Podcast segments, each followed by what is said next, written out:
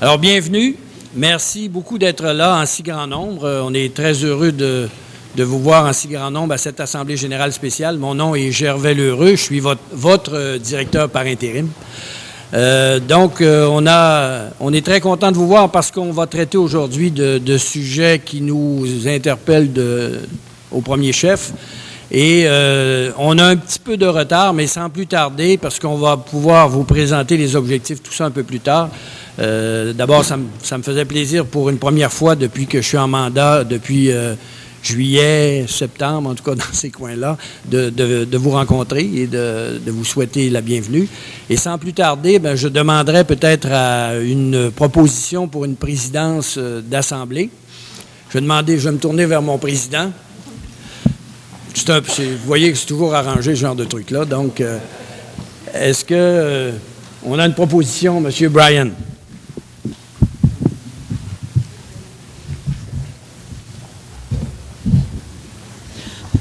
Oui, bonjour tout le monde et aussi, euh, merci, merci. Je voulais premièrement dire que c'est très important l'Assemblée d'aujourd'hui, je crois. On a prévu une Assemblée générale spéciale, comme toujours, chaque année, et euh, on pensait de parler du, rôle des organisations de la société civile, euh, surtout l'appui du public pour le- etc., que Alternative a soulevé l'année passée.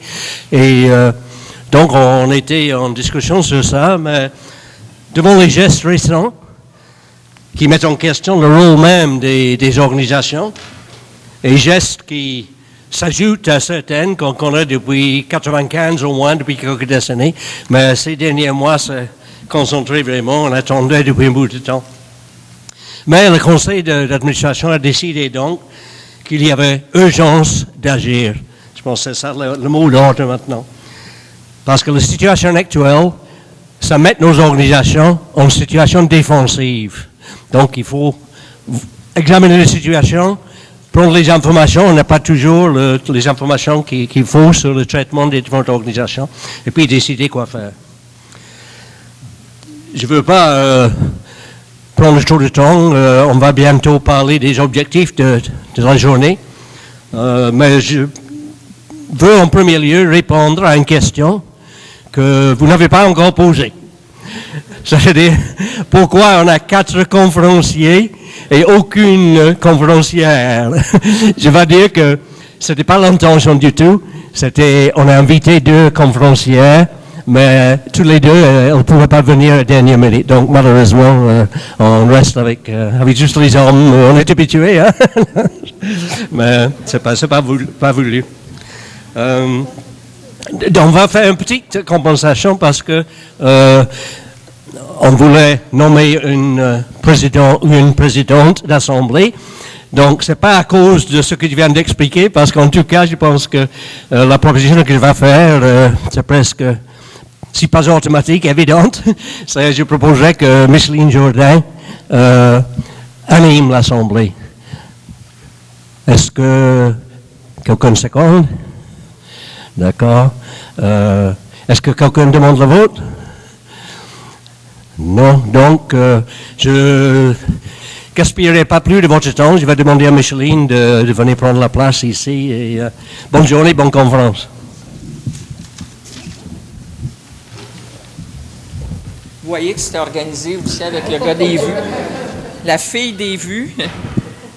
Ça me fait plaisir de vous retrouver pour la plupart. Des figures sont connues. Sans plus, je vous présente euh, l'ordre du jour euh, tel qu'il vous a été déposé ce matin avec quelques petites précisions et quelques petits euh, ajustements. Ne vous gênez pas s'il y a des questions. Euh, nous allons tenter de, de- de prendre un rythme de croisière qui nous permettra de... La contrainte, c'est midi, étant donné que les, les horaires de repas ici sont ceux qui euh, sont, relèvent de temps pratiquement immémoriaux de ces grandes maisons euh, où euh, on était réglé au quart de tour avec les, horaires. Euh, donc, euh, euh, à 9h15, on serait pratiquement passé ce temps-là. Il y aura euh, les présentations par euh, Euh, C'est Dominique Caillouette. Vous biffez Stephen Brown de votre euh, agenda, de votre, de votre horaire à 9h15 du premier picot. Le deuxième picot, euh, c'est M. Dominique Péchard qui va intervenir. C'est ça? Je ne sais pas si vous l'avez sur le. Ah, il est là. Bon, OK, parfait, merci. Donc, euh, de la Ligue des droits et libertés et Jacques Létourneau. Il y aura une période de questions après les propositions. On s'ajustera sur la période de questions là, pour sauver du temps. Euh, donc, je vous rappelle euh, que l'Assemblée, euh, comme le présentait votre président, euh, c'est vraiment centré sur l'action, toujours dans, le cadre des objectifs et des, des grands thèmes que vous aviez adoptés il y a quelques années dans les conclusions de vos États généraux. Et euh, sans plus, euh, je vais inviter euh, les personnes ressources à venir faire leur présentation. Donc, on, si on pouvait... là, il est 11h moins quart. 10h moins quart. Vous voyez la panique qui me prend, là. Euh, 11, 11h, euh, 10h moins quart. Donc, on pourrait faire peut-être chacun, si vous pouviez faire une présentation de 10-12 minutes pour euh, laisser du temps aux questions. Donc, euh, est-ce qu'il y a une présentation par quelqu'un de la COSI où je présente les personnes? Elles sont connues. Donc, Dominique euh, de l'Université de Montréal. Dominique, oui. Bon, c'est comme vous voulez. Je vais, laisser la place. Donc, Dominique Caillouette de l'Université de Montréal, commencera euh, le premier sur la marginalisation des OSC. Ensuite, le contrôle de l'information de l'espace public avec Dominique Péchard, de la Ligue présidente de la Ligue des droits et libertés, et Jacques Létourneau euh, de la CSN, militant à la CSN, international de la CSN, sur les enjeux euh, intérêt économique versus intérêt euh, géopolitique. Sans plus, euh, merci d'être là. Merci. Ben, bonjour. Euh, mon nom est Dominique Cahouette. Je suis, euh, je viens à deux titres, j'imagine. Le premier, c'est actuellement, j'enseigne euh, les relations internationales à l'Université de Montréal, mais j'ai surtout été, pendant près de, cinq ans, un, travailleur de ONG à Interpares et actuellement, je suis sur le CA d'une autre ONG, USC Canada. Donc, mes remarques vont être faites dans la perspective de recherche, mais aussi d'un militant d'ONG ou quelqu'un qui s'intéresse et appuie le travail des ONG. Euh, la deuxième chose que je voudrais dire en partant, c'est que vous savez peut-être une, grande partie de ce que je vais dire, c'est vous qui avez l'expertise. Donc, c'est vous qui êtes dans le milieu des organisations de coopération. Donc, je viens avec humilité euh, vous présenter des réflexions, mais c'est peut-être pour, dans le fond, euh, aider les, discussions, qui auront lieu en atelier parce que vous vivez la réalité quotidienne de ce qui se passe actuellement. C'est vous qui êtes sur le terrain, c'est vous qui êtes confronté à l'ECDI et au gouvernement Harper. Donc, la, je vais faire un signe de la tête, même si Gervais m'a dit qu'il pouvait lire mon esprit.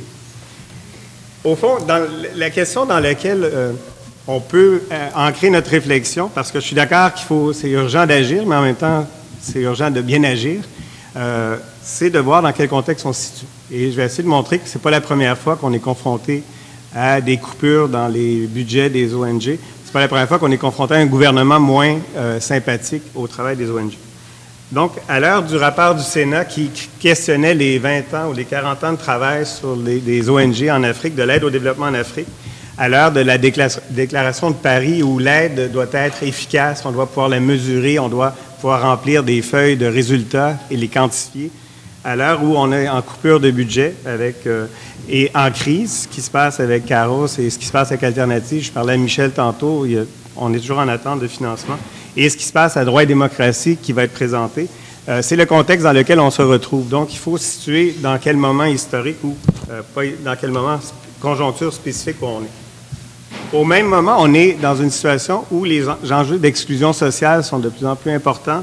Euh, les questions de changement climatique, les enjeux internationaux restent fondamentaux, restent essentiels. Les crises économiques et alimentaires ont remis à l'agenda à nouveau que la mondialisation euh, néolibérale, en grande partie, exclut de plus en plus de personnes.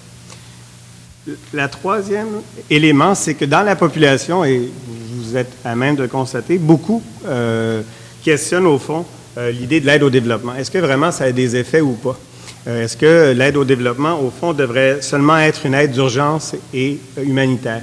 Et ça, ça, c'est un défi important qui dépasse même la situation présente. Est-ce que la tentation de faire de l'intervention humanitaire va devenir euh, l'axe primordial de beaucoup d'ONG en disant c'est là où les fonds sont, c'est là où les gens réagissent. Haïti, c'est un exemple. Euh, les gens se sont mobilisés et euh, au Québec, surtout, on est des donateurs émotifs.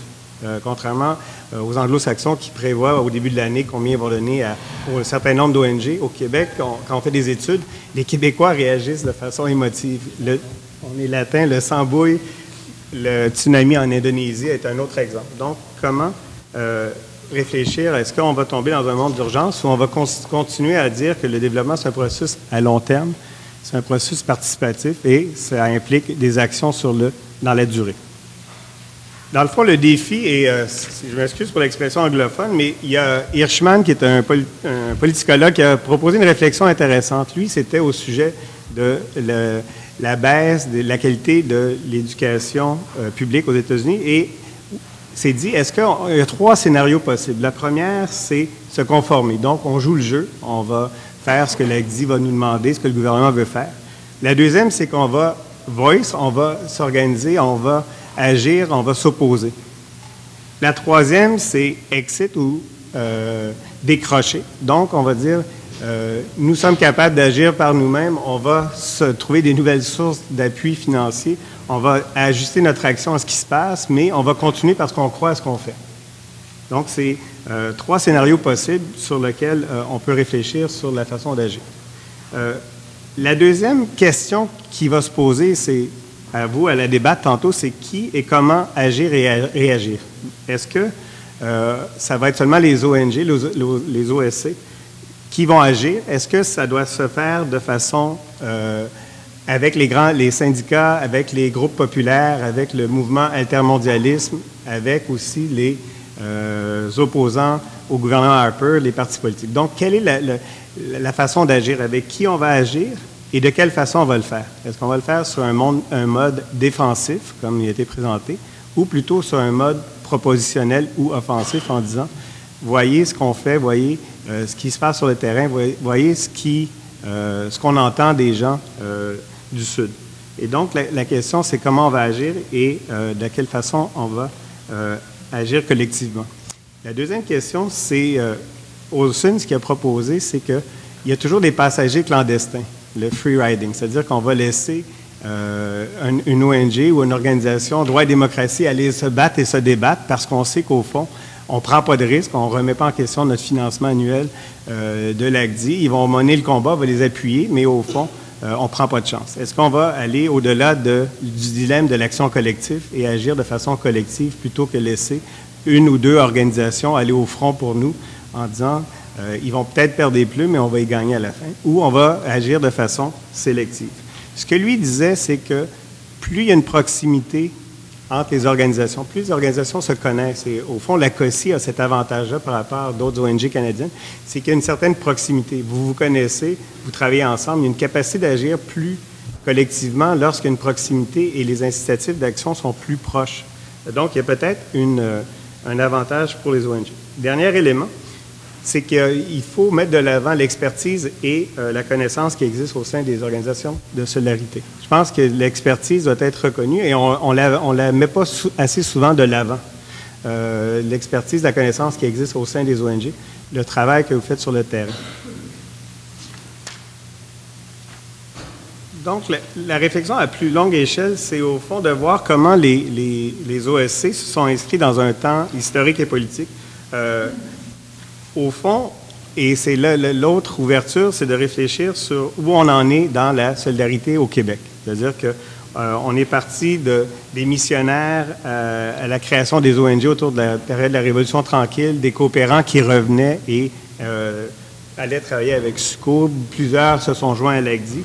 Euh, et plus le temps a avancé, plus c'est devenu un, emploi professionnel et on a professionnalisé les ONG, les OSC. Euh, ça a des avantages et des inconvénients. L'avantage, c'est qu'on on- on peut remplir euh, des demandes de subventions, on est euh, crédible auprès des fonctionnaires, mais est-ce qu'on ne s'est pas détaché d'une d'une base militante? Et ça, c'est une question à laquelle il faudrait s'interroger. Est-ce que les forums sociaux mondiaux, finalement, rejoignent plus la militance des plus jeunes? Est-ce que les étudiants, les militants, les activistes d'une nouvelle génération voient plus les mouvements altermondialistes comme plus euh, à l'avant-garde que certaines ONG? Et donc, c'est le défi dans lequel on, on se situe. Euh, prochain. Merci. Au fond, je ne passerai pas à travers les sept périodes différentes, mais ce que je voulais dire, c'est que à, à chaque période, il y a eu un- une théorie ou une approche qui a marqué comment le développement était pensé. Donc, les, les fonctionnaires à l'ACDI, sans le savoir, ont une grille d'analyse. C'est-à-dire qu'on a tous une grille d'analyse, on a tous une théorie du monde quand on fait le travail. Et euh, je pense que dans les, deux dernières périodes, euh, la première, c'est le renforcement de l'idée de la défense, la diplomatie, le développement. Donc, de dire qu'on doit lier les trois ensemble, ça informe de plus en plus la lecture des euh, fonctionnaires à et du parti au pouvoir. La deuxième chose, c'est la question de l'efficacité. Donc, beaucoup de, gens à- à- ont accepté ou ont, internalisé un discours sur l'efficacité qui se mesure en fonction de euh, rapports quantifiables. Donc, vous êtes pris à remplir des feuilles de temps, vous avez à remplir des intrants, des extrants, des résultats, des impacts, et donc la logique linéaire du développement euh, est internalisée. Et les fonctionnaires sont critiques. Souvent, ils en sont conscients, mais en même temps, ils sont pris dans cette même logique-là. Et donc, comment euh, se positionner par rapport à ce phénomène linéaire quand on sait que le développement et la solidarité internationale, elle n'est pas un processus linéaire, c'est un processus interactif et réciproque.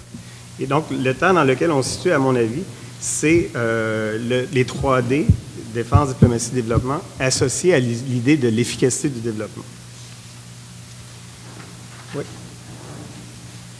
L'autre thématique, où, lorsque je réfléchissais au- en préparant la, présentation, c'est est-ce qu'au fond, on est si exceptionnel que ça? Est-ce que le Québec est à nouveau une exception ou on fait partie d'un processus plus large? Euh, moi, j'aimerais proposer que au niveau de, de la tendance de l'aide au développement, le Québec ou le Canada s'inscrit dans une tendance généralisée. Ce n'est pas seulement euh, au Canada qu'on a une réduction de l'aide publique, c'est pas seulement au Canada où on investit de plus en plus euh, dans le multilatéral ou le bilatéral, en disant que c'est beaucoup plus économique en termes de temps de fonctionnaires de financer un projet de 10 millions ou de transférer à la FAO que de gérer 10 ou 12 ONG euh, qui remettent leur rapport euh, des fois en retard ou qui sont là à nous critiquer en même temps. Et donc, il y a cette logique-là qui s'applique non seulement au Québec, mais aussi à l'Europe. La deuxième, c'est est-ce qu'il y a des avantages que la COSI offre au niveau de la réaction, de la façon d'agir, de réagir, euh, qui seraient propres au Québec? Donc, le fait d'être enraciné dans des régions. Et je pense que c'est peut-être une des valeurs ajoutées, pour prendre le langage économique, euh, de la COSI. C'est-à-dire comment faire, venir les voix des régions, que ce soit Trois-Rivières, Sherbrooke, le Saguenay, c'est quelque chose de particulier euh, et qui est un avantage que la COSI possède. Et donc, plus ça va faire du bruit, plus ça peut être intéressant. Dernière idée, et euh, dans le fond, c'est le défi, c'est qu'est-ce qu'il y a de vraiment particulier à ce moment-ci qu'il n'y avait pas dans le passé et qui est propre à la situation euh, québécoise, dans le cas qui nous concerne, ou canadienne un peu plus largement? Euh, Dans le livre que Pierre Baudet a fait l'an dernier, qui été publié chez Boréal, qui disait Qui aide qui au fond, il, il affirmait peut-être dans une profession de foi commune que les ONG, les mouvements sociaux étaient en train de devenir une force de pression redoutable. Moi, je pose la question euh, vraiment, est-ce que vraiment c'est le cas? Euh, Est-ce que vraiment les ONG sont, euh, les OSC, si vous voulez, sont vraiment une force de changement redoutable? Ce qu'on semble voir à Ottawa, c'est peut-être pas ce que. Je pense pas qu'on empêche Harper de dormir ces temps-ci. A- Bon, on souhaiterait peut-être. Et donc, euh, il faut réfléchir, est-ce que c'est ça, les, OSC restent une force d'émancipation, euh, une force qui est associée au changement et donc à une possibilité de faire avancer le discours ou, euh, au fond, jusqu'à un certain point, on a, une force de... On a été institutionnalisé et on est moins... on pousse moins fort. Dernière idée, est-ce qu'on va proposer un nouveau keynésianisme, c'est-à-dire qu'on on redistribuerait la recherche, la, la richesse? Dans le fond, la question, c'est pas que l'économie mondiale ne fonctionne pas bien, c'est une question de redistribution. Donc, est-ce qu'on va proposer euh, dans nos programmes une nouvelle forme de keynésianisme ou on fait partie d'un mouvement qui essaie de penser un autre monde, donc une des alternatives, que ça, soit euh, de la souveraineté alimentaire au commerce équitable, à des, des organisations plus horizontales, participatives. Est-ce que c'est ce qu'on va essayer de faire ou on se situe dans ces propositions-là? Et je termine avec les pistes de réflexion, parce que je pense que mes 12 minutes vont être terminées. Euh, comment, comment, au fond, se sortir d'une certaine forme de nombrilisme ou d'exceptionnalisme? Et souvent, on a l'impression de le faire, on dit, c'est juste à nous que ça arrive. Euh, nous sommes, nous, le Québec ou les ONG, les OSC québécoises, euh, vivons une situation unique et exceptionnelle. Au fond, ce que j'essaie de vous dire, c'est que c'est une tendance lourde qui est au-delà de seulement le Canada et du gouvernement présent, mais qui est com- commun au pays de l'OCDE. Donc, euh, les réductions de l'aide internationale, c'est commun. Euh, la question de l'efficacité de l'aide, c'est commun. Et donc, il faut arriver à se sortir peut-être de notre univers euh, québécois et voir ce qui se fait ailleurs et peut-être développer des alliances qui seraient au-delà de l'alliance avec le Canada anglais, par exemple avec le CCCI, mais de penser plus globalement. Sur le long terme, quelles sont les nouvelles idées qu'on pourrait mettre de l'avant? Des idées qui surprendraient, qui feraient avancer le discours. Euh, comment on peut apprendre des autres, je viens de le dire, en termes de qu'est-ce que la, France, les ONG euh, scandinaves font ou la Hollande font par rapport à cette efficacité de l'aide, la, la demande de rétribution? Et au fond, la dernière idée, c'est comment on peut lier de plus en plus aux situations domestiques. Parce que euh, moi, je propose que l'idée de développement, elle est, c'est un projet qui est terminé parce que, au fond, la situation des Autochtones, la question de la pauvreté urbaine, la question des travailleurs migrants, la question de la paysannerie, euh, elle est aussi importante ici que dans le Sud. Et donc, la solidarité internationale peut prendre vraiment une signification euh, solidaire parce qu'elle est maintenant mon- mondiale.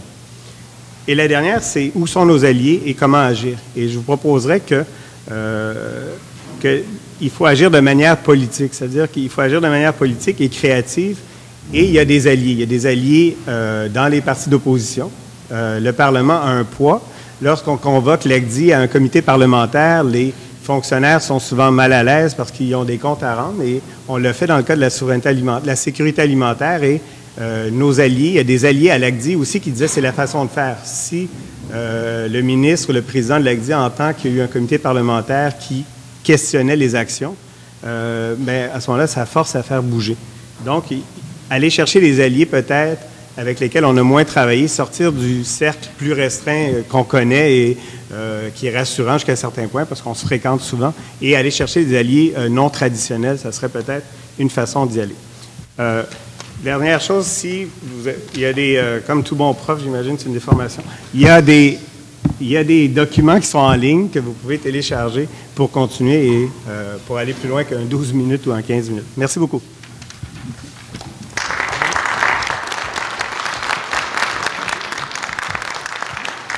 Merci à Dominique. Euh, le temps euh, a été bien suivi. Je vous rappelle que les questions vont venir après le, bloc de présentation.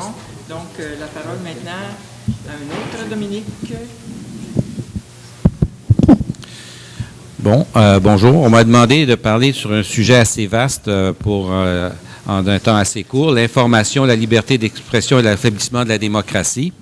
Vous devinerez que mon bilan ne sera pas très positif. Il y a de plus en plus un désabusement vis-à-vis du politique dans la population et c'est pas sans raison. La démocratie a de plus en plus l'air d'être une coquille vide. Alors, euh, quel- je vais juste aborder les Qu'est-ce qui fait une vie démocratique, euh, euh, qui rend une société démocratique? Qu'est-ce qui donne du sens à la démocratie et quel est l'état de la situation présentement? Euh, J'ai relevé quatre choses. Premièrement, des instances représentatives qui permettent à la population d'avoir une prise au niveau politique sur les enjeux de société. Euh, des mécanismes de surveillance indépendants qui rendent compte des agissements des gouvernements et veillent à l'intérêt public. Une population informée, puis une société civile organisée et active. Bon. Euh, par rapport à ces points-là, qu'est-ce qu'on peut dire? Bon, au niveau de l'instance représentative, bon, dans notre cas, c'est les, les parlements. Bon, il y a, malgré les limites de ces institutions-là, euh, c'est quand même euh, un moyen par la population de faire valoir euh, différentes opinions au courant politique ou prise de décision. Bon, je mettrais de côté le mode de scrutin qui est évidemment en soi un problème. Le fait qu'avec à peu près 36-37 du vote exprimé et 26 des votes exprimables ou de la population, un gouvernement peut gouverner comme s'il était majoritaire. Mais il y a d'autres problèmes qui ont sont pas nouveaux, mais qui ont été accentués fortement avec le gouvernement Harper. Premièrement, un déplacement du pouvoir des parlements vers l'exécutif. Ça fait des années qu'on observe ça. Euh, des, accords dits commerciaux, euh, Jacques en parlera tantôt plus, mais qui ont un impact considérable. Euh, le PSP, l'OMC, l'accord euh, commerce interne, euh, interne au Canada qui est en train de se négocier présentement, l'accord commerce Canada-Europe aussi, les accords récents avec les États-Unis sur le Buy American, tout ça se négocie en dehors du Parlement et sans contrôle parlementaire aucun. Euh, même chose pour des accords de sécurité comme la frontière intelligente qui a été négociée après le, le 11 septembre, qui a des impacts énormes. Euh, ça passe jamais devant le Parlement. L'accord de sécurité Canada-Israël, je serais même surpris de savoir combien de parlementaires savent qu'il y a même cet accord. Euh, ça, c'est un aspect. L'autre aspect, c'est que souvent, des politiques sont mises en œuvre de plus en plus par voie de réglementation, sans débat parlementaire, comme par exemple la liste des personnes interdites de vol et que même quand ça passe par projet de loi, souvent les députés ne savent pas vraiment sur, quoi ils votent, parce que les projets de loi sont rendus tellement complexes qu'ils votent pas simplement parce qu'on leur dit de voter par solidarité euh, de partis. Comme par exemple la loi antiterroriste, une loi qui modifiait une vingtaine de lois, c'était une centaine, 170 pages, je pense, et euh, c'est évident que les parlementaires ne maîtrisaient pas euh, ce sur quoi ils votaient. Il y a aussi la tactique d'utiliser des, euh, de cacher des mesures dans des projets de loi complexes, comme par exemple le projet de loi C10, où il y avait une mesure qui permettait au gouvernement de couper les fonds après coup à des productions artistiques qui ne rentraient pas dans le cadre de l'idéologie euh, du gouvernement conservateur.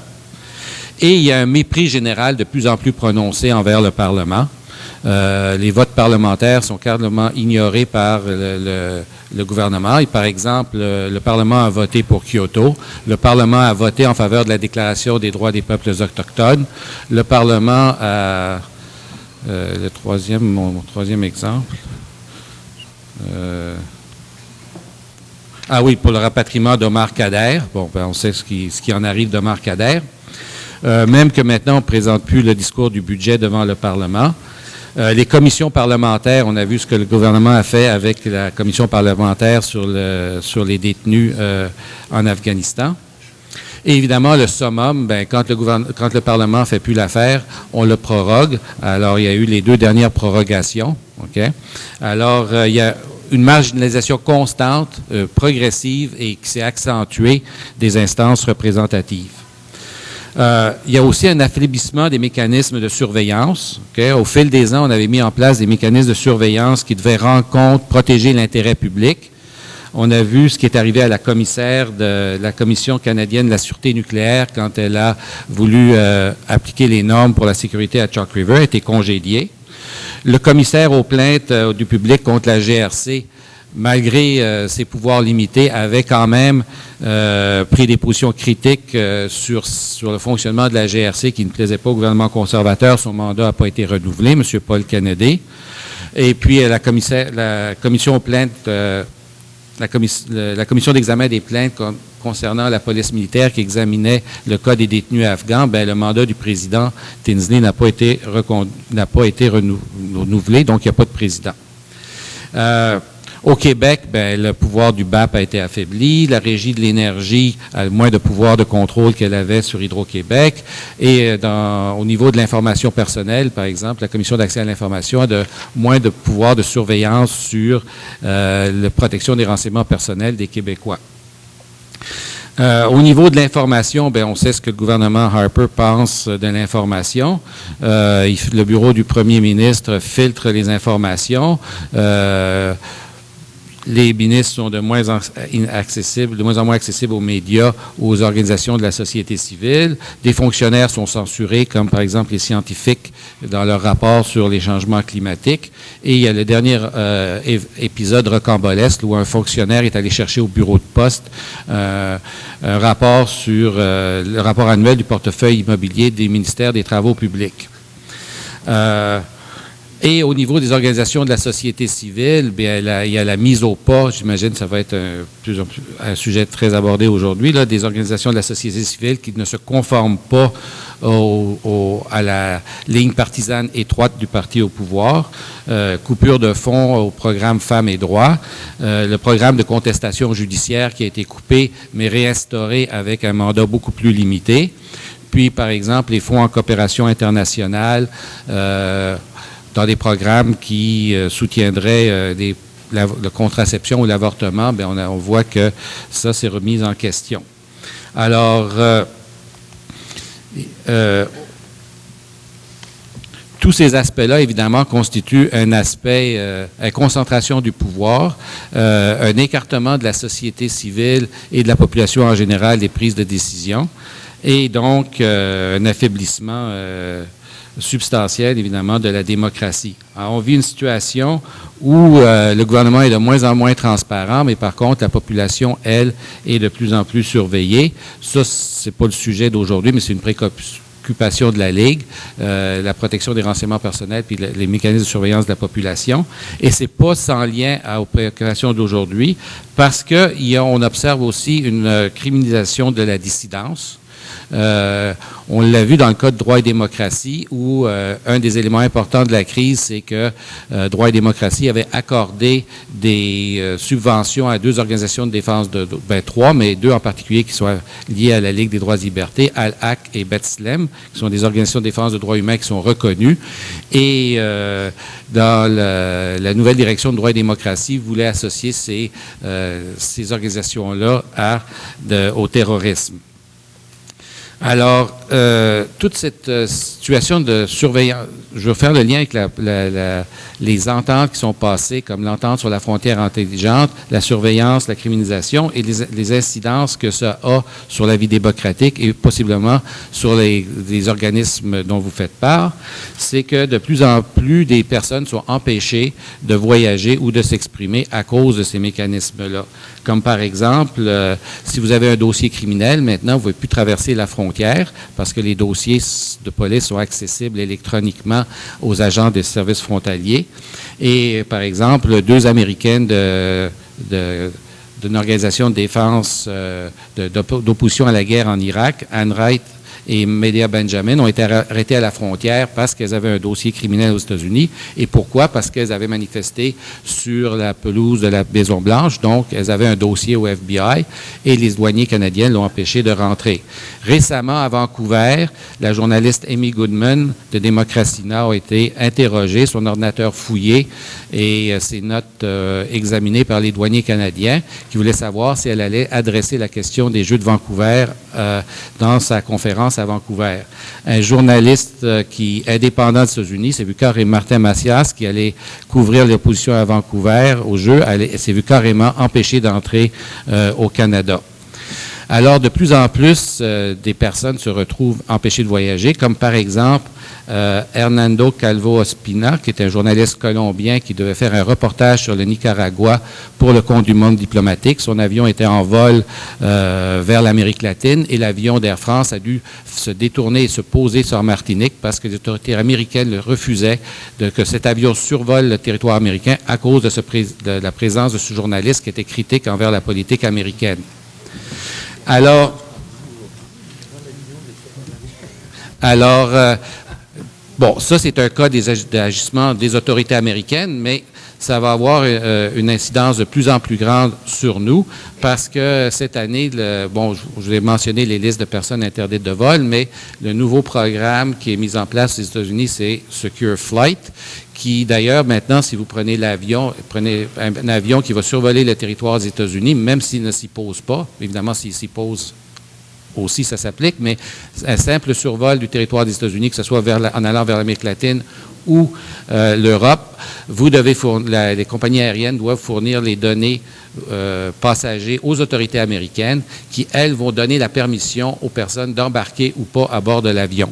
Donc, il y aura un filtrage de toutes les personnes qui survolent le territoire des États-Unis, ce qui fait que, quand on regarde le cas d'Hernando Calvo Espina et qu'on pense en Amérique latine comment des défenseurs euh, des droits humains ou des, des opposants, des syndicalistes ou des opposants à des projets, miniers sont associés au terrorisme par des gouvernements latino-américains.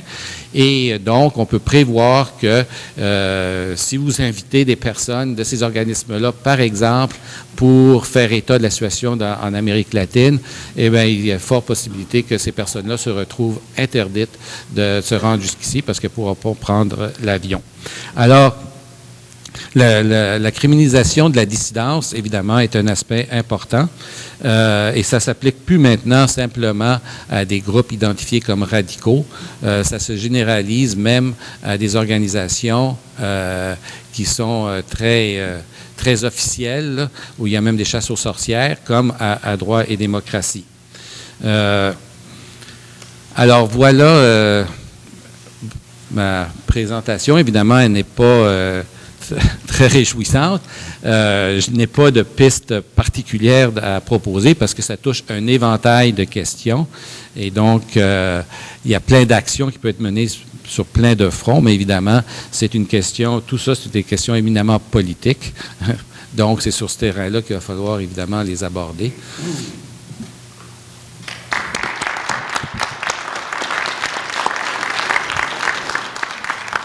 Ben, je disais à la blague, euh, moi qui ne voulais pas me, censurer, euh, non, on ne va pas se censurer ce matin. Je pense que ce n'est pas, le, pas le temps.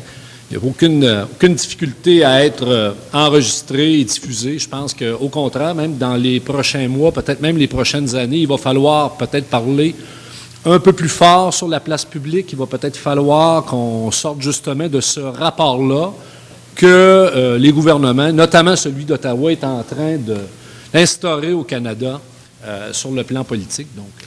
Mais euh, avant d'aller euh, dans le cœur du sujet, je voulais d'abord remercier la COSI pour cette, cette invitation. moi, je suis responsable des questions internationales à la CSN, mais dire qu'avant d'être un militant syndical, j'ai été formé par une petite ONG de la région de Thetford Mines qui s'appelle Amistad. dans les années 80, je suis allé au Nicaragua avec Michel Lambert, qui est à Alternative aujourd'hui. Et euh, bien avant le syndicalisme, donc, je suis passé par la coopération internationale. Et quand j'ai pris la responsabilité des questions internationales à la CSN, c'était un peu comme euh, revenir euh, à ce qui, finalement, à l'origine, a fait ce que je suis devenu comme, comme militant engagé, pas juste sur le plan syndical, mais aussi sur le plan de la solidarité internationale.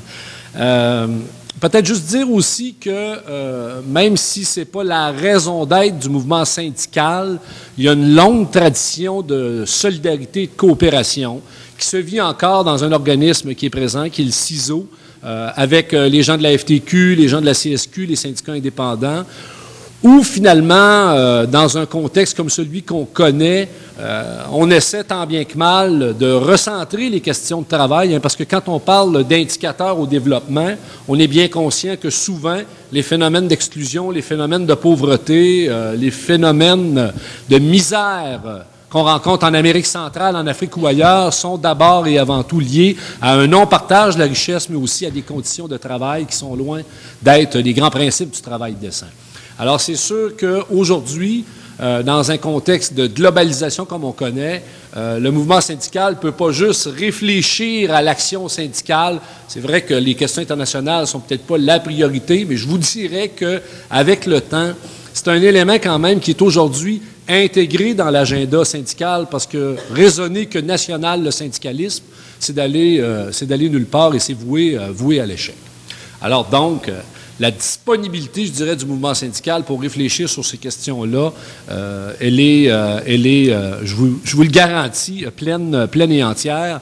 D'ailleurs, dans le mouvement syndical international, il y a des comités qui sont mis sur pied pour justement réfléchir et repenser la coopération Nord-Sud, parce qu'on en fait évidemment de la coopération en direction des organisations syndicales asiatiques, africaines et latino-américaines. Essentiellement, deux, choses euh, que je veux dire ce matin qui ont été dites de différentes, euh, manières, mais vous allez voir, ça, ça rejoint euh, tout à fait ce que les deux, personnes avant moi ont présenté dans, leur, dans leurs interventions. je pense qu'il y, a deux phénomènes sur lesquels on doit quand même s'attarder avant de débattre et de réfléchir à comment on agit, parce que euh, agir, euh, bouger politiquement, c'est avec quoi moi je pense que euh, il faut, euh, quelque part aller vers. Ça nécessite quand même de mieux comprendre ou mieux saisir le contexte dans lequel on se retrouve. Parce que sinon, des fois, trouver euh, une façon euh, d'interagir face à Ottawa ou ailleurs sur des questions aussi fondamentales que l'aide au développement, si on ne le situe pas dans un cadre, euh, je dirais, d'analyse plus politique, ben, des fois, ça peut poser deux, trois difficultés d'application. Moi, je pense qu'il faut retenir deux choses. D'abord, et ça, on l'a dit, on l'a déjà répété, on, a été formé comme militaire militante sur ces questions-là, mais je pense que euh, la question du modèle économique, la question du néolibéralisme, c'est une question qui est centrale quand on aborde entre nous aujourd'hui la question de l'aide au développement. Parce que ça réfère directement au modèle économique qui n'est pas juste ambiant, mais qui se dessine depuis une vingtaine d'années et dans lequel le Canada est pleinement engagé. Et là, on ne fera pas l'histoire des fameux accords de libre-échange contre lesquels on a essayé de se battre, l'accord de libre-échange des États-Unis, l'accord de libre-échange nord-américain. On a essayé de les bloquer parce qu'on on- on craignait que ces accords-là ouvrent sur une nouvelle dimension des rapports économiques et des rapports sociaux. On a changé de stratégie après, on a réfléchi aux alternatives, on a fait les batailles de Québec 2001, on a fait la lutte contre la zone de libre-échange des Amériques parce qu'on craignait justement que ce modèle économique vienne saper la souveraineté des pays, la souveraineté des nations, notre capacité donc, euh, pas juste comme acteur politique, mais acteur aussi euh, social de développement, d'agir sur un certain nombre de politiques euh, prises par les États. Et on a vu, après ce qui s'est passé en Amérique latine, la mise au rencard de ce modèle économique de développement, mais on a vu le Canada continuer avec les États-Unis. Cette semaine, tantôt on faisait référence au fait que le Parlement canadien mène même pas de débat. On a annoncé un accord sur le Buy American avec les États-Unis. C'est passé comme une lettre à la poste. Hein? Euh, bon, finalement, il y avait un désaccord avec les Américains. Euh, le secteur, euh, le secteur euh, le secteur industriel, le secteur des fournitures était fermé parce que on n'ouvrait pas les marchés publics des provinces. Et puis, euh, bon, les États-Unis n'étaient pas contents, donc ils nous empêchaient d'avoir accès aux contrats donnés dans le cadre de la relance économique. On a notre premier ministre du Québec qui trouve que l'accord va pas assez loin. On a le premier ministre du Canada qui n'en dit pas grand-chose. Mais quand on creuse un peu l'affaire, on s'aperçoit que le Canada a ouvert grand comme ça l'accès au marché public à des entreprises américaines, pas parce qu'on n'est pas dans un contexte de libre commerce avec les États-Unis, mais parce que maintenant, on va justement mettre de l'avant et en application ce que l'on craignait dans le cadre de l'ALENA et l'ASLEA, c'est-à-dire le droit pour les entreprises, au-dessus des nations, au-dessus des gouvernements, d'interagir sur le modèle développement national. C'est pas rien, ça. Bon, évidemment, ça se fait en douce. Évidemment, euh, il n'y a jamais de coup d'éclat. Euh, bon, euh, ça embrasse large. C'est pas juste un projet néoconservateur, parce que ça, c'est l'autre bout. Mais cette dimension-là du modèle économique, à notre avis, vient directement à l'encontre de notre conception du développement, de l'équilibre à rechercher et à trouver sur les questions économiques, sur les questions de développement social. Premier élément. Et ça continue, hein. c'est pas fini. Deuxième élément, le poste 11 septembre. Je n'ai pas besoin d'en parler longuement. Je pense que tout le monde en convient. Je pense que les présentations de, de ce matin sont assez claires là-dessus. Il y a quand même un phénomène euh, assez euh, inquiétant, bien sûr, mais il y a un phénomène quand même assez nouveau. Et je- je- je- j'en discutais avec mes collègues cette semaine à la CSN. Je disais, on a, on a tendance dans le mouvement syndical en général, on a tendance dans les groupes de pression à qualifier euh, tel gouvernement de droite, telle femme politique de droite. Et la droite, on a la gâchette assez facile pour essayer de cataloguer. euh, mais là, je pense que pour une des premières fois dans l'histoire récente politique canadienne, la vraie droite est au pouvoir. Et euh, ce qui a été présenté un peu plus tôt est une illustration, à mon avis, assez claire de ce phénomène-là, qui est non seulement très politique, mais qui est surtout aussi très inquiétant dans la mesure où il est assumé par un gouvernement qui est minoritaire. C'est-à-dire qu'ils ne sont pas majoritaires, là. Et leur façon de considérer la démocratie, non seulement elle est, elle est douteuse, mais elle est inquiétante. Et il y a des gens qui commencent à dire ce que l'on assiste actuellement au Canada, c'est un véritable phénomène de révolution, mais pas à la Evo Morales, là. Complètement dans l'autre sens. Loin, loin, loin, loin des valeurs, même si elles sont critiquables, questionnables dans l'histoire canadienne, euh, assez loin des valeurs de ce qui a fait, par exemple, la politique étrangère du Canada pendant des années. Et on le sait, c'est en ligne droite avec euh, le, le 11 septembre. On le sait, c'est les néoconservateurs à Washington. Moi, peut-être naïvement, l'année passée, quand Barack Obama a été élu, je me suis dit, euh, ça va peut-être avoir des conséquences sur notre appréciation des choses politiques au Canada. Ça n'a pas l'air, parce que les derniers sondages euh, démontrent que s'il y avait des élections, euh, c'est probablement encore les conservateurs qui, seraient élus. Mais, à mon avis, ça, c'est un nouveau phénomène qui introduit quelque chose dans notre réflexion qui doit nous amener à poser la question du politique. Et pas du politique dans le sens organisationnel parti, c'est pas de ça que je parle. On a une culture euh, chez nous qui est, assez, euh, qui est assez indépendante des partis politiques.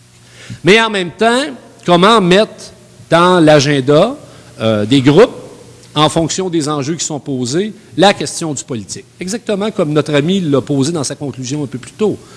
Parce qu'on peut essayer de toutes les façons, de toutes les manières, de trouver une, un angle avec lequel on pourrait euh, faire reculer, faire avancer, changer la donne, si on ne pose pas euh, les vraies questions, si on ne pose pas le vrai débat en fonction de la réalité dans laquelle on se retrouve, ben c'est clair que non seulement ils vont nous prendre un par un, mais ils vont continuer à faire le travail qu'ils ont amorcé. Moi, je racontais tantôt à quel- quelques collègues qu'on a une petite programmation, nous, de coopération avec l'ACDI depuis toujours. On a développé récemment une programmation de coopération sur l'Afrique de l'Ouest dans le secteur de l'économie informelle. Sénégal, Mali, Togo, là. Rien de très, très, très radical et de dangereux. Même de très ouvert, parce que c'est la réflexion de comment le mouvement syndical peut travailler à organiser les gens qui sont dans le secteur informel, pas lui faire signer des cartes de syndicat, on se comprend, là, mais réfléchir à comment on, on- on doit, peut travailler la coopération euh, en fonction des nouvelles réalités du monde du travail dans les pays du Sud. Alors, elle a dit, de façon générale, euh, tout, tout va bien.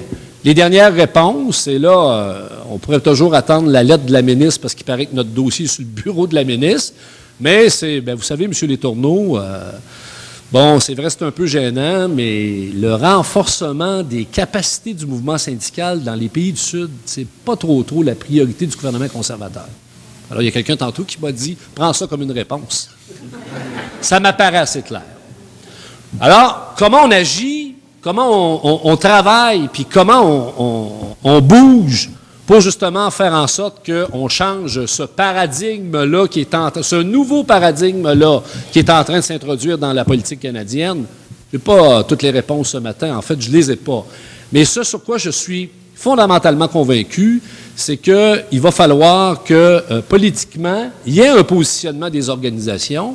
Et c'est un peu le, message que je livre ce matin, c'est-à-dire que chez nous, il y a une disponibilité pour faire pas juste ce travail de réflexion, mais aussi ce travail de, mise en œuvre, d'opérationnalisation.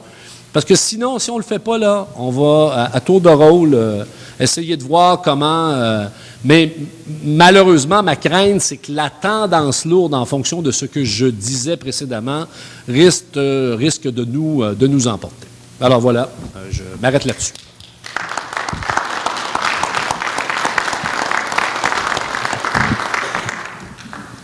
Je vais demander, merci Jacques, je vais demander à nos invités de rester euh, ici à la table jusqu'à 11h moins quart. euh, nous allons échanger. Euh, je vous inviterai euh, à intervenir au micro et à vous présenter. Généralement, au début des séances de travail de nos assemblées, chacun, chacune se présente, mais le temps nous manquait ce matin de, de faire un tour complet, là, siège par siège. Donc, vous pourrez vous présenter, puisqu'il y a des nouvelles personnes, euh, en intervenant aussi au micro, et euh, vous indiquerez si votre commentaire, votre question surtout, s'adresse à un des des à une des personnes ressources qui sont en avant, vous nous, l'indiquerez. Euh, je laisserai cinq minutes après la période de questions euh, aux, personnes en avant pour euh, répondre, étant le, donné le temps réduit.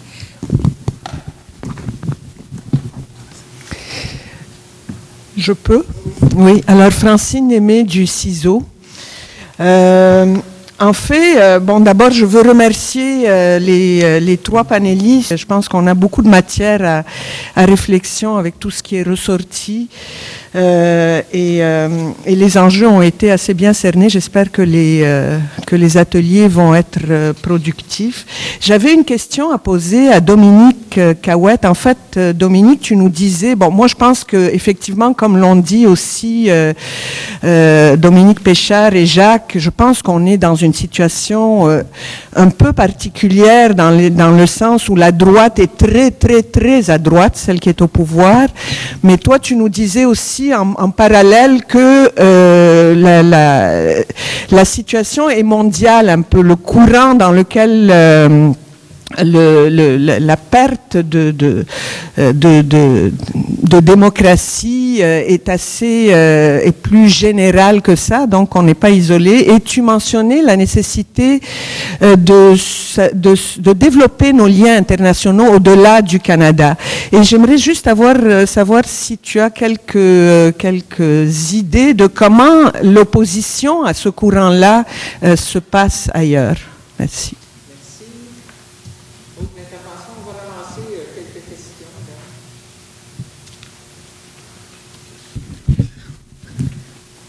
Suzanne Loisel, l'entraide missionnaire. Ben, je veux d'abord souligner la, cohérence entre les interventions, qu'on prenne le problème sous l'angle de l'aide, des droits, des droits plus spécifiques euh, au monde du travail. On réalise dans, dans quel type de démocratie nous sommes et dans quel type d'attaque aux droits où nous sommes. Je voudrais revenir à l'intervention de Dominique, puis je pense à des incidences aussi sur les deux autres. Euh, la thématique d'aujourd'hui, c'est l'urgence d'agir, l'aide en question. Moi, je pense qu'il faut aussi situer ça dans un contexte historique. Euh, Ce n'est pas les premières attaques hein, aux organisations de solidarité. Je reviens souvent avec ça, mais euh, déjà, on avait les éléments de ce qui se préparait. Et euh, c'était au moment du gouvernement libéral, qui était aussi conservateur en passant. La coupure aux organisations d'éducation à la solidarité. Euh, et c'était déjà révélateur de ce qui s'en venait. C'était peut-être plus facile de couper la tête de petites organisations, mais il demeure que le rouleau compresseur n'a fait qu'aller en s'accélérant. Je trouve important aussi de situer l'évolution de l'aide en lien avec l'évolution de la politique étrangère canadienne. Bon, tu as mentionné les 3D, etc. Mais je pense qu'on est dans un moment particulier actuellement de militarisation euh, de la politique étrangère canadienne. Nos réflexions doivent se situer dans le contexte que le Canada est en guerre et conditionne et sa politique étrangère et l'aide publique. Et on est dans un contexte de militarisation de l'aide publique. Alors, Dominique, j'aimerais ça que tu développes ça un peu plus parce qu'on a passé très vite là-dessus. Et ça me, ça me permet de dire que il y a peut-être, je me souviens plus, 4-5 ans, l'entraide missionnaire, on avait organisé un congrès sur l'aide internationale, à quoi bon? Il y en a qui n'avaient pas aimé ça beaucoup, qu'on pose la question de la pertinence de l'aide, mais qu'on la situe dans un contexte de militarisation.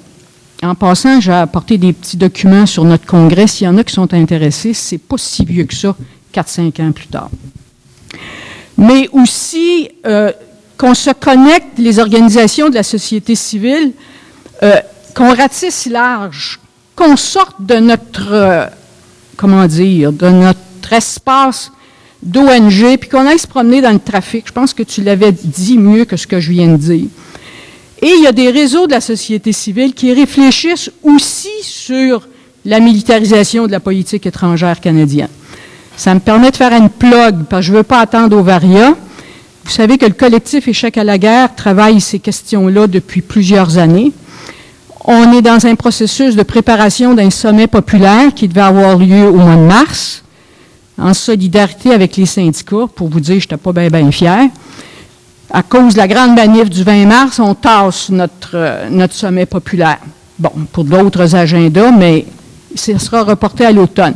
Mais on vient de sortir un fascicule sur la militarisation de la politique étrangère canadienne. Il va en avoir, j'en ai apporté. On va vous les vendre à part ça pour que vous souteniez des organisations qui n'ont aucun financement de l'ACDI. Parce qu'il y a du monde qui travaille uniquement avec du financement de l'ACDI, mais il y a d'autres mondes qui travaillent sans financement, mais qui travaillent. Alors, politique étrangère canadienne versus militarisation, c'est dans ce moment-là que nous sommes actuellement.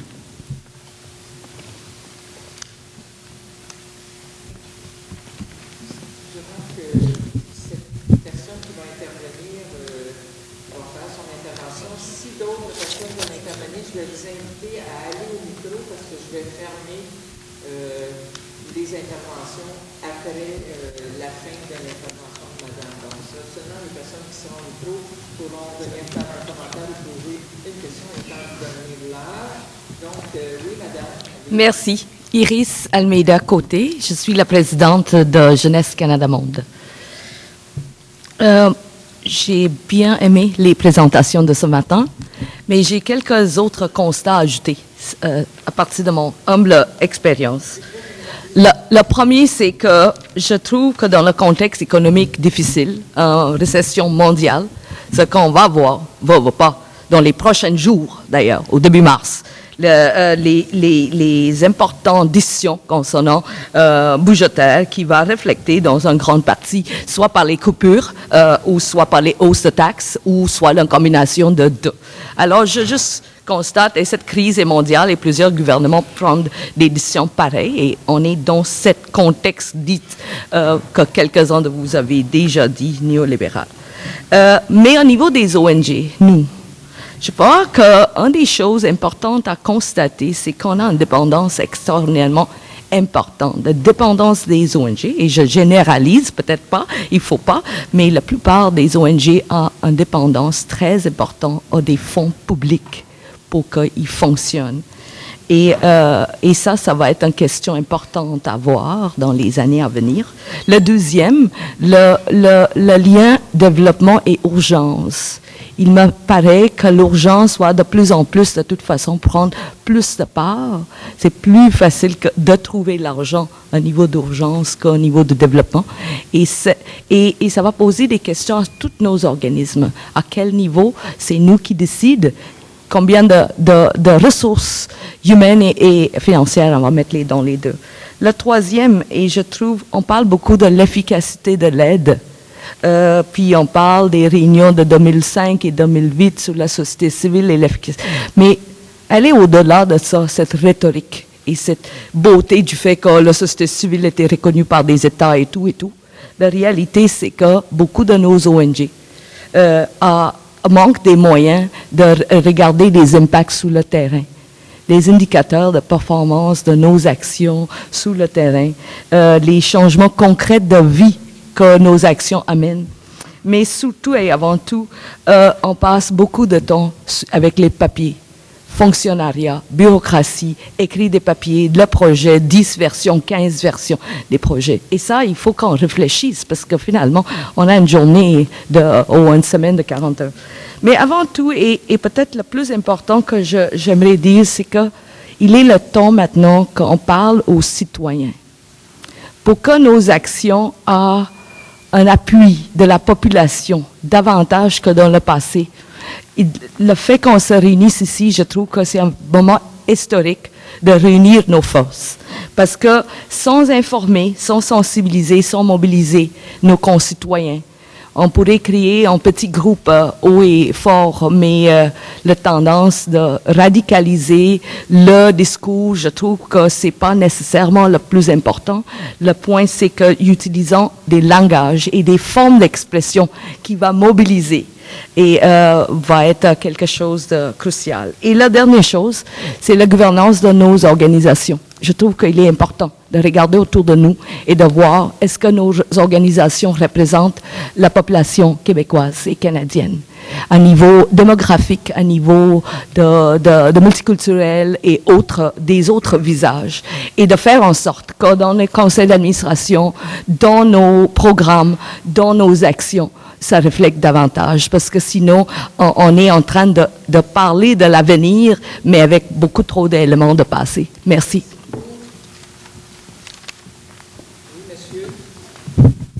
Oui, euh, Michel Lambert d'Alternative. Euh, je un peu petit. Je ne parlerai pas maintenant d'Alternative. Il y aura d'autres euh, moments, je pense, dans la journée pour, pour en parler. Mais euh, il y a quelques jours, j'animais une autre réunion où on parlait à peu près des mêmes, euh, des mêmes, euh, les mêmes situations.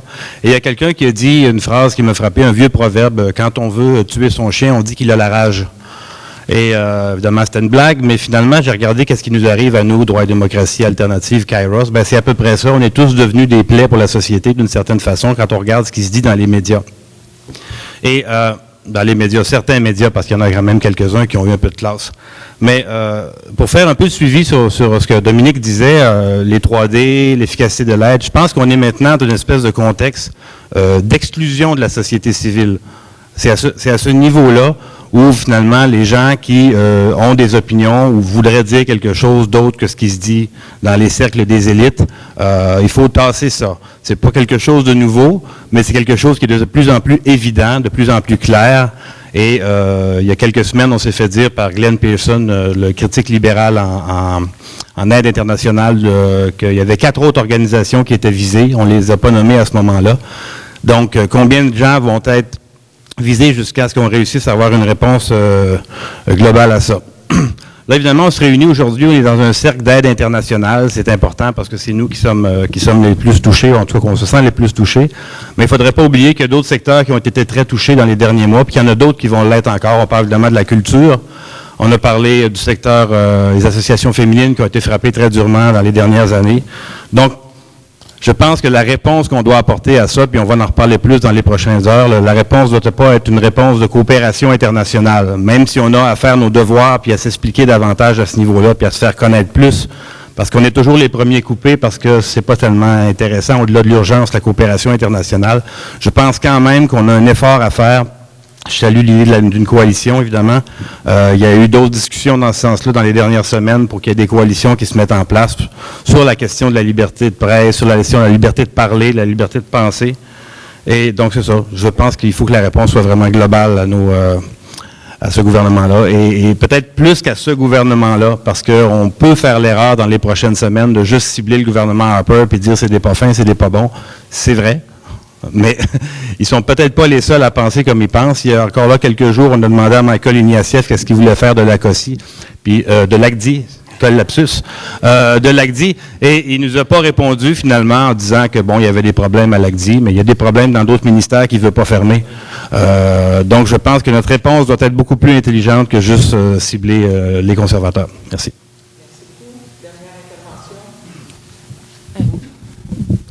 Merci. Euh, moi, c'est Marie-Dominique Langlois du Comité pour les droits humains en Amérique latine, le CEDAL. Euh, pour ceux qui connaissent le CEDAL, c'est une organisation qui est, euh, indépendante de l'ACDI, qu'on ne reçoit pas du tout euh, euh, de financement de l'ACDI. Puis, bon, mon intervention, c'est plus partager une réflexion à la suite des interventions de M. Letourneau puis Cahouette. Donc, euh, dans, euh, bon, de- en fait, bon, le, le on est plutôt à comment le style décrochage par rapport, euh, disons, à, à l'ACDI. Euh, puis, malgré ça, je crois qu'on est, euh, on est ben, tout de même vulnérable. euh, au niveau peut-être plus bon économique, en dehors du gouvernement. Euh, dans un, euh, on mène plusieurs campagnes euh, où, on est fiers quand même de notre indépendance politique. On mène plusieurs campagnes qui visent aussi le, gouvernement euh, euh, canadien, que ce soit par rapport à l'accord de libre-échange avec la Colombie ou bon, sur, sur les minières canadiennes en Amérique latine. Puis, dans le contexte où, en fait, des, compagnies minières viennent, bon, dans le cadre de, l'ALENA ou des, même de, de- d'accords de libre-échange en Amérique latine comme le CAFTA, que les compagnies minières viennent poursuivre des, euh, des gouvernements latino-américains. Euh, on annonce ce mois-ci qu'une compagnie euh, canadienne va, poursuivre le gouvernement d'un État mexicain pour 800 millions de dollars. Dans le contexte aussi que les compagnies minières poursuivent des groupes ici au Québec. Je pense qu'on est, malgré le fait qu'on a une indépendance politique face à l'AGDI, qu'on reste tout de même vulnérable. Puis, c'était pour ouvrir un petit peu la, réflexion euh, bon, sur, euh, sur le contexte euh, d'indépendance des, ONG ici, que je pense qu'on peut- le voir au niveau oui, canadien, du gouvernement canadien, mais aussi dans un contexte plus large mondial. Donc, Merci. Donc, j'invite d'abord euh, Dominique Cahouette, euh, qui a été interpellé là, par les intervenants à faire un petit tour de piste, puis euh, les deux autres conférenciers pourront rajouter leur grain de sel avant la pause. Ben, il, y a, plusieurs idées qui sont, qui sont sorties, puis je vais laisser aussi euh, Dominique et Jacques ajouter. Euh, quand je dis que le courant était à droite, euh, ça, c'est- ça se vit en Europe. Et ce qui est intéressant, il y avait une collègue de France qui était ici euh, avant hier, puis elle me disait, ils sont face au gouvernement Sarkozy. Donc, Sarkozy ou Harper, ils sont, c'est pas le même dynamisme, mais c'est pas les mêmes couleurs, mais c'est semblable. Et ce qu'ils ont fait, eux, et c'est un avantage qu'ils ont, sont allés vers l'Union européenne. Donc, à l'Union européenne, il y a, un mécanisme qui ils sont plus ouverts, il y a plus de possibilités. On n'a pas l'avantage d'un tel mécanisme où on pourrait aller euh, à l'Union européenne. Ça, c'est une des stratégies qui est faite. Sur le terrain aussi, puis ça, c'est une autre chose qu'on n'a pas discuté encore, mais euh, les pays africains, euh, c'est-à-dire les organismes sur le terrain maintenant, et certains gouvernements africains aussi, ont la Chine. Donc, il y a, de plus en plus, il va falloir s'intéresser au fait qu'il y a d'autres aides internationales qui viennent euh, et qui sont en train de se positionner. Et ça, ça change le terrain également de notre travail. à l'extérieur. Donc, c'est- d'autres variables qui sont qui sont souvent peu discutées, mais euh, la Chine, les pays du Moyen-Orient investissent massivement en Afrique. C'est de l'aide, supposément, mais ce qu'on veut avoir, c'est les terres, les ressources. Donc, c'est un nouveau terrain de, jeu, si vous voulez, qui est complexe. Donc, c'est plus euh, comme c'était. Au niveau de ce qui peut être fait, il y a trois, en tout cas, il y a trois modèles, c'est parce qu'on étudie des modèles, mais qui existent. Le premier, ça a été développé dans le cadre des droits de la personne et euh, ça avait été fait comment les pays, les sous-régimes dictatoriaux en Argentine, en Amérique latine, avaient réussi à faire tomber ou aider à faire tomber les dictatures.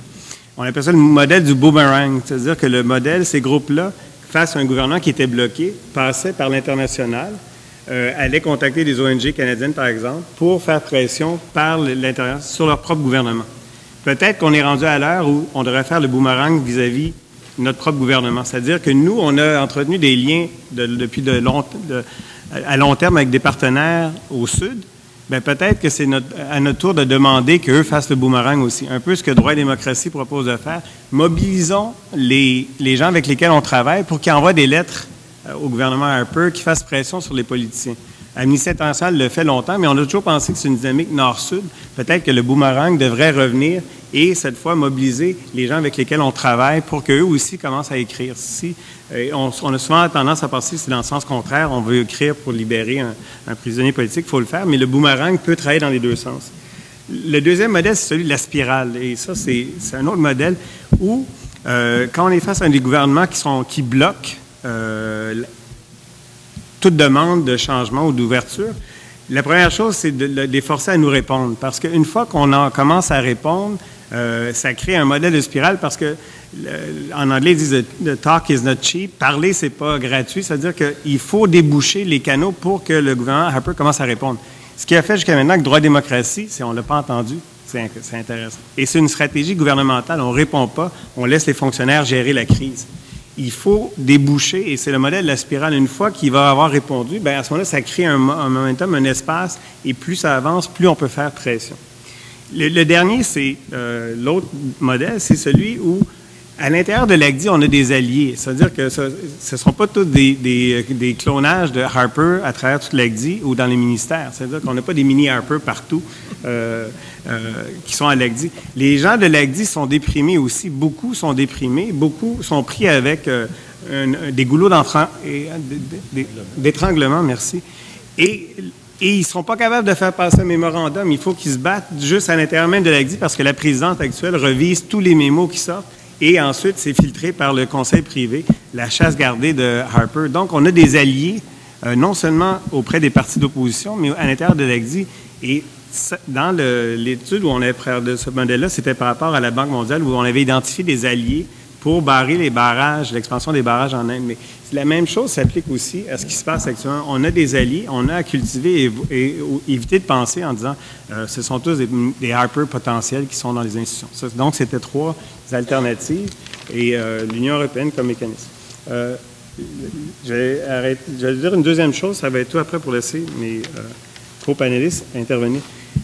Je pense que ce que Suzanne Loisel a soulevé au sujet de ce qui s'est passé en 95, euh, les coupures dans les programmes d'éducation publique, c'est important. Vous l'avez vécu, plusieurs d'entre vous avaient passé à travers, vous avez développé des stratégies. Je pense qu'il faut réapprendre. On n'a pas à réinventer la roue. Il y a eu des choses qui, ont été faites. Apprenons de ce qui, s'est passé en 95, comment les ONG s'en sont sortis. Euh, certains ont disparu, mais d'autres ont survécu. Et euh, contrairement peut-être à ce qu'Iris disait, euh, le financement du venant des, citoyens a augmenté. C'est-à-dire qu'en 1994, le financement de dons privés comptait pour 30% des budgets des ONG. À l'an 2000, c'était 57% donc, il y a un potentiel et il ne faut pas toujours voir le gouvernement en disant on va être complètement dépendant. En 1995, les petites ONG euh, ont survécu en allant chercher un financement du public. Donc, il y a un potentiel là et peut-être qu'on pourrait apprendre de cette leçon-là. Et euh, la dernière idée, c'est ça. C'est aussi euh, la question de, de la militarisation et de l'urgence. C'est un paradoxe l'urgence. Pourquoi il y a une urgence? Parce qu'on n'a pas fait le travail euh, de développement de base. C'est-à-dire que si on avait un tremblement de terre au Japon, de, la même étendue qu'on a eu à Haïti, on n'aurait pas 217 000 morts, c'est clair. Euh, en Inde, on avait des grandes famines. À partir du moment où on a mis en place des mécanismes de résilience qui permettent d'absorber les, famines ou les fluctuations dans le climat, on était beaucoup mieux équipés pour le faire. Donc, il faut éviter de tomber dans le discours de l'urgence parce que c'est une trappe pour les ONG. C'est un piège. C'est un piège dans lequel le gouvernement veut nous amener parce que ça permet de lier l'intervention militaire à l'humanitaire. Et ça, si on ne décroche pas de ce- cette nouvelle association-là, on tombe dans un piège. Et la tentation, c'est pour ça que je parlais du dilemme de l'action collective, c'est que certains vont être tentés de faire de l'urgence. C'est clair, parce que le financement est là. Et ça sera à vous à voir, comme ACOSI, comment vous allez euh, essayer de créer, ce- briser le dilemme de l'action collective en disant est-ce que certains vont y aller ou est-ce que vous prenez une position de front euh, et commune? Merci. Ben, ra- rapidement, euh, à la, aux commentaires sur le contexte euh, économique mondial euh, de la, la Dame de Jeunesse Canada Monde, là, moi je rejoins, euh, et c'était mon propos euh, dans le premier volet, c'est-à-dire que on sait très bien c'est quoi la suite. En tout cas, au Québec, on la sait, c'est des compressions budgétaires qui sont encore annoncées, puis à Ottawa, ça va être exactement la même, euh, la même médecine. Alors, c'est clair que ça ne peut pas faire autrement que d'avoir des impacts tant sur les politiques publiques que ces programmes sociaux que sur l'aide euh, au développement. Alors, premier, euh, premier niveau de problème qui n'est pas rien. Sur la question de la militarisation, moi, je ne me suis pas étendu là-dessus parce que je pense que c'est d'une évidence. Euh, Il y avait dans le Devoir un article euh, mercredi, euh, haut le cœur, mercredi matin, Harper en Haïti. vous voyez, on a bien fait de mettre de l'argent dans l'armée canadienne. c'est indécent. C'est vraiment indécent. En tout cas, moi, je... J'étais catastrophé. euh, et c'est évidemment, il ne parle pas de l'Afghanistan, il ne parle pas de l'occupation de l'Afghanistan par l'armée canadienne. On l'a dit tantôt, euh, parce que le Canada est en guerre. Non, non, non, ça sert à reconstruire, euh, à reconstruire Haïti. Ça, c'est ça, c'est le virage, effectivement, néoconservateur. Moi, je pense qu'on a commencé déjà le mouvement syndical avec l'ACOSI il y a quelques temps à faire un travail sur le niveau d'aide au développement, sur la forme de l'aide au développement. Moi, je pense qu'il faut l'intensifier puis il faut l'élargir. Ben, euh, Je ne dis pas qu'il ne faut pas faire plein d'autres affaires, là, mais quand je parlais tantôt de politiser davantage le rapport euh, à l'État canadien, il va falloir les élargir, les alliances, il va falloir parler au Bloc québécois, il va falloir parler au NPD, il va falloir parler au Canada anglais, même si des fois on, trouve ça bon. Mais parce que sinon, euh, sinon on va, on va s'isoler. Les groupes en difficulté vont mener des campagnes sur leur propre base, certes, il faut les signer, il faut les appuyer, mais ça ne peut pas être que ça. Sinon, euh, je pense qu'on n'en sortira pas. Ils vont, comme je l'ai dit tantôt, ils vont nous prendre un par un. Alors, moi, je pense qu'au-delà de l'Assemblée d'aujourd'hui, il faut imaginer euh, dans un court laps de temps un événement qui va peut-être nous euh, mettre plus en perspective euh, sur euh, des interventions politiques. Euh, à vas-tu parler, la ministre? On peut-tu parler à la ministre? Il paraît qu'elle parle pas, mais bon. Euh, mais on peut-tu parler à des attachés politiques? On peut-tu parler à, Paradis, qui est le lieutenant d'Harper? On peut-tu coaliser la, la- la présidente de la CSN, les chefs des grosses ONG, des moyennes ONG? On peut-tu leur parler? Moi, je suis d'accord, il faut que ces gens-là parlent. Ils doivent nous le dire. Parce que c'est vrai qu'on peut se replier sur euh, l'aide privée, le, c'est nos taxes et nos impôts qui sont en train de réorienter dans une autre vision du développement. Ça n'a pas de sens. On ne peut pas les laisser faire. Bon, c'est vrai a tout le débat de l'indépendance des organisations. Des fois, on est obligé de faire des pirouettes, on est obligé de faire de l'acrobatie pour cadrer dans une petite case, mais on peut euh, peut pas se replier uniquement sur cette idée qu'on va aller chercher ailleurs, parce que chercher ailleurs, ça va être bien compliqué. J'en sais quelque chose, moi, les téléphones à la CSN, j'en ai toutes les semaines, puis c'est correct, c'est normal, les groupes sont en demande. Mais même nous-mêmes, on est en moyens assez limités et on est tout à fait légitimé de réclamer de la part du gouvernement canadien euh, la part qui nous revient. Merci, Jacques. Dominique? Bon, on m'a euh, interpellé sur la militarisation. Euh, pr- premièrement, le virage ne, vient pas du gouvernement Harper, même s'il l'a accentué. Les libéraux ont amorcé, c'est eux qui ont amorcé le virage de la politique euh, étrangère canadienne et en particulier sur la question de la mi- militarisation. Mais je voudrais parler d'un aspect connexe de, la militarisation, c'est la sécurité parce que euh, parle souvent du complexe militaire industriel, mais il y a maintenant un complexe aussi sécuritaire industriel. Mais en fait, c'est le même complexe parce que ce sont les mêmes acteurs principaux qui sont euh, derrière euh, les grandes entreprises comme Boeing, Lockheed en Amérique du Nord, EDS en Europe et tout ça, qui sont actifs dans le domaine de la sécurité. Et un aspect de la militarisation, c'est de plus en plus la militarisation des frontières. Et on le voit évidemment au sud des États-Unis, mais aussi au sud de l'Europe.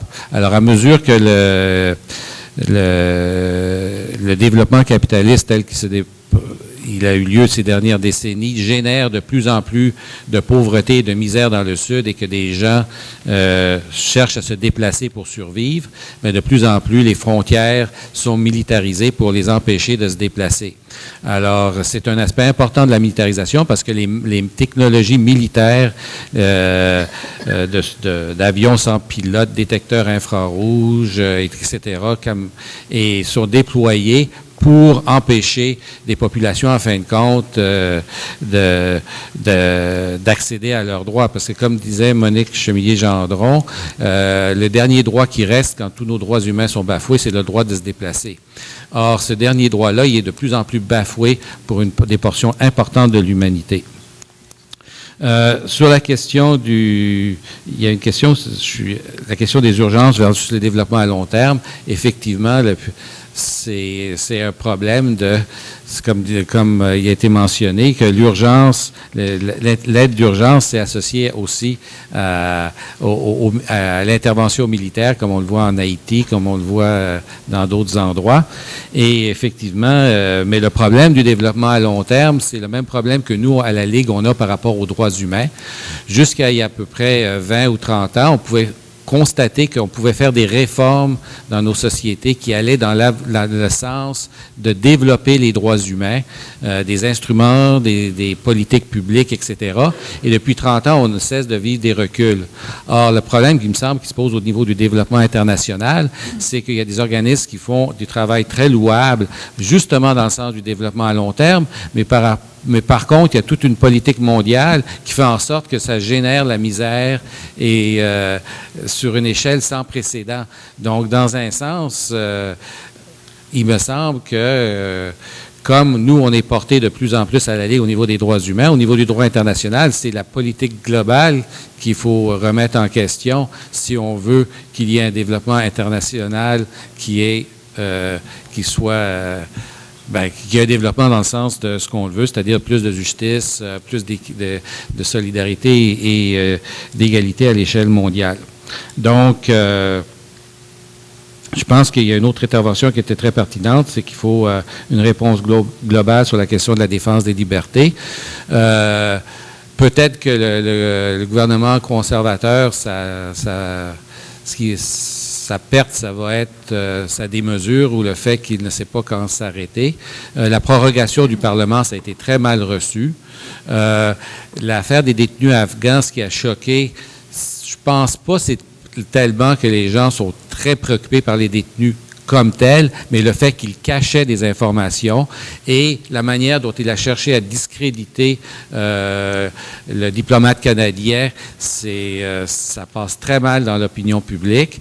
Et présentement, ce qui se passe à droit et démocratie, je pense aussi que c'est c'est tellement euh, euh, gros, oui, que tout ça mis ensemble, je pense qu'il y a une base pour quand même mobiliser contre cette politique euh, assez euh, extrémiste. Là.